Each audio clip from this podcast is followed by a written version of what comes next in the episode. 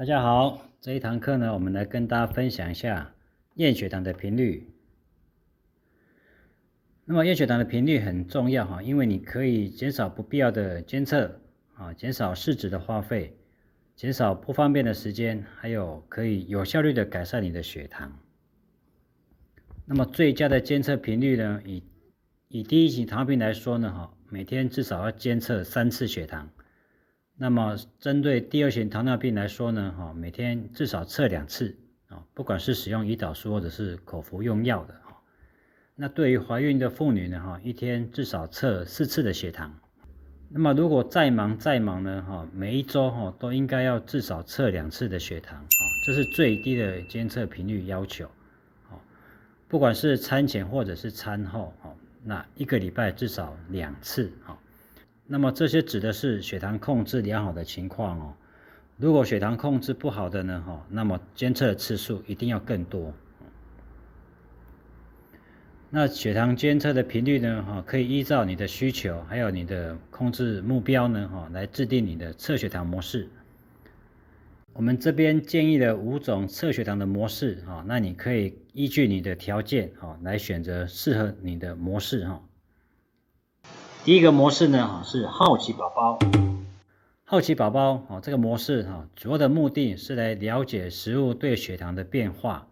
那么我们可以依据血糖的变化呢，我们来做饮食的调整还有修正。那么饭前跟饭后的血糖差距呢，哈是要在三十到六十之间。你可以参考这个图表，一个礼拜呢，哈找三次用餐，我们来测餐后跟餐前的血糖。这样子一个餐餐前跟餐后的血糖呢，我们叫做一个配对，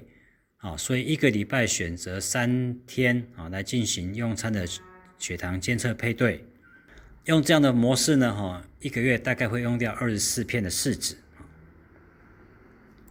模式二是名侦探柯南，顾名思义呢，我们就要像侦探一样啊，来找出每个时段的血糖变化。那这个情况呢，哈，是适用在血糖较不稳定的，啊，所以它会比刚刚的模式还要多一些的监测次数。最重要的呢，哈，我们是要来找出我们血糖变化的时间点，啊，厘清呢血糖变化的原因，啊，例如说究竟是空腹的时候血糖就已经高了，还是因为饮食的影响？嗯，好，所以用这个模式呢，哈，一样我们可以快速的调整。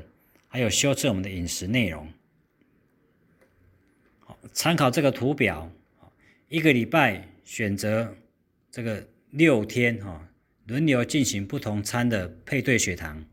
啊，所以呢，这六次的配对有包含了早餐、午餐还有晚餐，啊，这样子我们可以更及时的掌握饮食对我们血糖的影响。那会建议呢，除了记录血糖之外呢，啊，你也要把每一餐用餐的内容也要做个记录，啊，这样子在回诊的时候，你才比较有更多的数据，啊，去跟位教师做讨论。那么用这个模式二，哈，柯南的这个方式呢，哈，每一个月哈，大概会用掉二四十八片的试纸，好。模式三，啊，钱来也。这个模式呢，哈，是针对血糖稳定的，而且是不方便验餐后血糖啊的糖尿病者来使用的。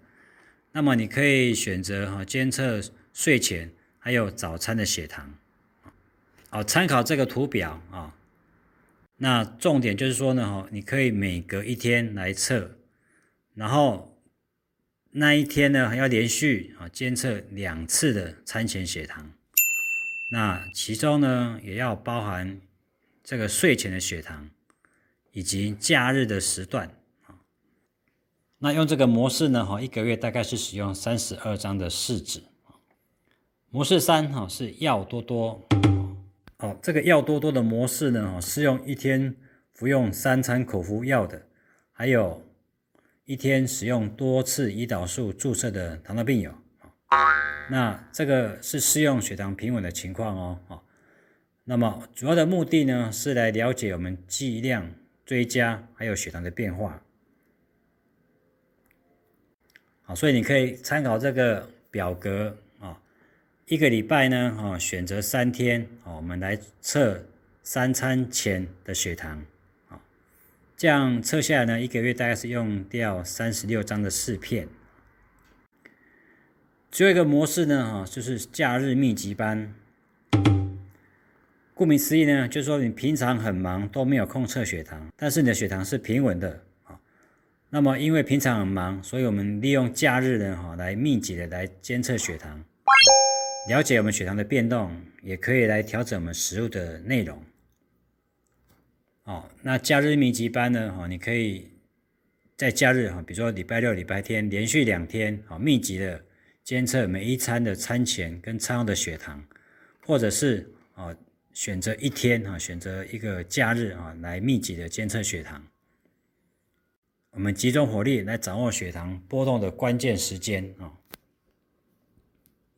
用这个模式呢，哈，每个月哈大概是使用二十四到四十八张的血糖试纸。那不管是使用哪一种血糖的监测模式呢，哈，我们的重点就是在于，当你的血糖稳定的时候呢，你就依据你现在的饮食习惯啊，继续保持啊，然后也要做血糖监测。那如果是血糖高的情况之下呢，我们就要找出问题是在哪里，然后在下次的时候做改善。这样子我们测血糖才有意义哈，才能够针对我们每一次血糖的变化，我们去做